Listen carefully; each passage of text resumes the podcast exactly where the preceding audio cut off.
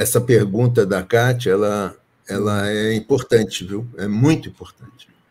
É, eu vou relatar um caso da clínica, que ele é um caso assim mais psicanalítico do que no que ele no que ele acabou se, se tornando. Ele não, não era psicanálise, mas é porque foi o caso de uma mulher extremamente delicada, uma excelente mãe, uma mãe cuidadosa, é, uma, uma pessoa assim, é, sabe, exemplar, uma mulher delicada, e, e ela veio para mim com uma sensação.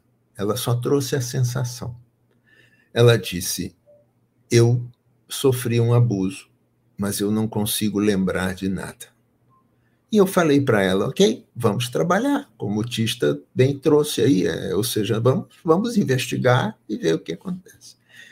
Nós fizemos trabalhos corporais, nós fizemos é, respirações, nós fizemos um monte de processos, e ela não se lembrava de nada.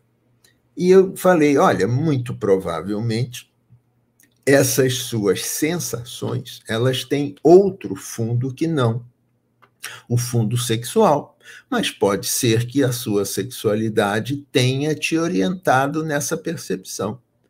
Você tem algum aspecto que você é, poderia dizer dentro da sua, do, do seu conhecimento que também corrobora com esse assunto? E ela então me trouxe um pacote de alguns desenhos infantis que ela guardou da, da infância dela. E eu olhei esses desenhos e realmente, eu digo para vocês, dentro da interpretação desses desenhos, ela foi abusada. E foi abusada por um, de alguma forma, por uma conotação masculina.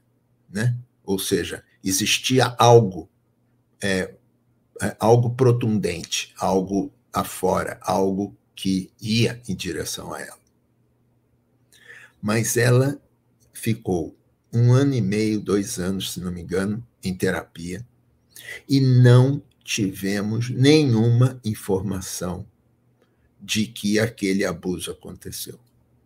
E a minha consideração para ela foi: continua desconfiando, mas segue o teu caminho, porque de alguma forma isso não pode ou não quer vir à tona.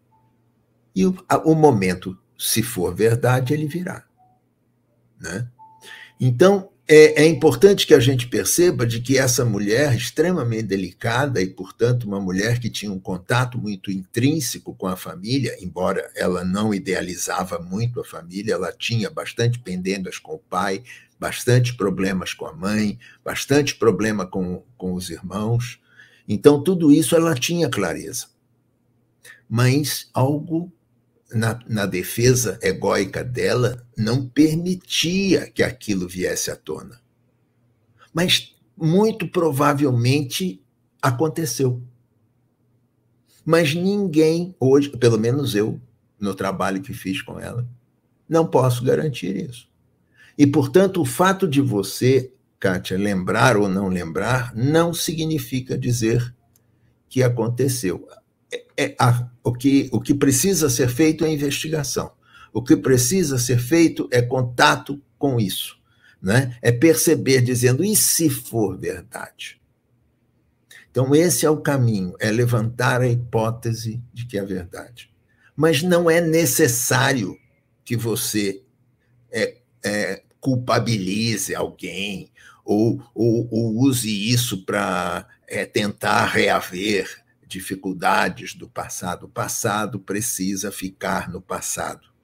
Ele serve para movimentar o futuro, mas o passado é do passado. Palestra 112 do Petro, a relação da humanidade com o tempo.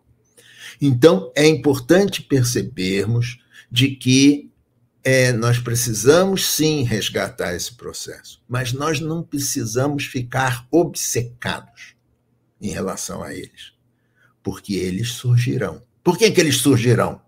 Porque é natural que eles surjam, a verdade sempre surge. Por quê? Porque Deus é bom, porque Deus quer o nosso crescimento, porque Deus quer que nós queremos que de alguma forma tenhamos consciência sobre o melhor da nossa vida. E portanto esse é o caminho e está tudo certo. Então é, flexibilidade, sem compulsão, sem é, desespero, coloca essa percepção como uma possibilidade.